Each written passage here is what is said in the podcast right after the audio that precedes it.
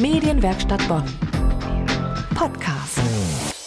Mit circa 100 Millionen Dollar Produktionskosten war Mortal Engines Krieg der Städte einer der teuersten Filme des letzten Jahres. Jetzt ist er auf DVD und Blu-ray erhältlich. Ob sich das Riesenbudget gelohnt hat, hat Mark Linden für uns analysiert. Wenn du nicht in die Stadt kommst, dann kommt die Stadt zu dir. So oder so ähnlich könnte man den Clou des neuen Filmes von Oscar-Preisträger Peter Jackson bezeichnen. Mein Name ist Mark Linden und ich habe mir für Sie Mortal Engines Krieg der Städte angeschaut.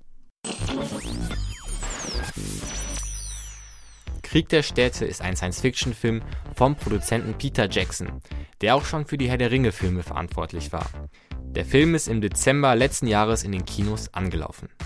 Der Film spielt in einer düsteren Zukunft, wo die Ressourcen in Europa sehr knapp geworden sind. Deshalb machen die Städte mobil. Man kann sich das so vorstellen, dass alle wichtigen Punkte samt ihrer Einwohner einer großen Stadt zusammengewürfelt werden und eine riesige rollende Festung entsteht. Diese rollenden Städte machen sich dann auf den Weg durch Europa, um zum Beispiel kleinere Städte zu finden, die sie als Rohstoffe nutzen können. Die Hauptfigur Tom lebt in der fahrenden Stadt London. Er arbeitet dort im Museum und eigentlich ist alles ganz normal bis zu dem Tag, an dem er einen Mordversuch verhindert. Eine mysteriöse Frau möchte seinen Chef Thaddeus Valentine ermorden. Nachdem Tom das verhindert hat, verfolgt er die Frau durch die ganze Stadt, bis sie dann von Bord der Stadt springt. Davor offenbart sie Tom aber noch, dass Thaddeus Valentine der Mörder ihrer Mutter ist. Tja, Tom weiß nun zu viel und auch er wird von Valentine von Bord geworfen. Die Frau, die übrigens Hiester heißt, und Tom sind nun in der Einöde gestrandet. Sie kommen sich näher. Und Hiester erzählt Tom, dass Valentine einen finsteren Plan mit der Stadt London verfolgt, bei dem unzählige Menschenleben auf dem Spiel stehen. Erstmal muss man sagen, dass die Animationen im Film herausragend sind. Zum Beispiel gleicht die Stadt London fast schon einem kleinen Kunstwerk, weil man da mit ganz vielen Science-Fiction-Elementen gearbeitet hat und trotzdem hat man noch diese markanten Bauwerke von London wiedererkannt. Allgemein gefällt mir die ganze Optik aus Science Fiction und Fantasy im Film.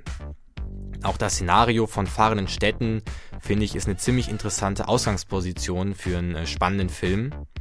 Auch die Figuren sind ziemlich äh, gut gezeichnet. Hieß da zum Beispiel wirkt zu Anfang sehr mysteriös, weil man nichts über ihre Vorgeschichte und ihre Absichten weiß. Ein kleiner Nachteil am Film ist, dass sehr viel Handlung in kurzer Zeit passiert. Es gibt zum Beispiel ein Thema aus Hieß das Kindheit, was auf einmal behandelt wird, was zwar total interessant ist, auf der anderen Seite kann man dem in der Kürze der Zeit gar nicht wirklich gerecht werden.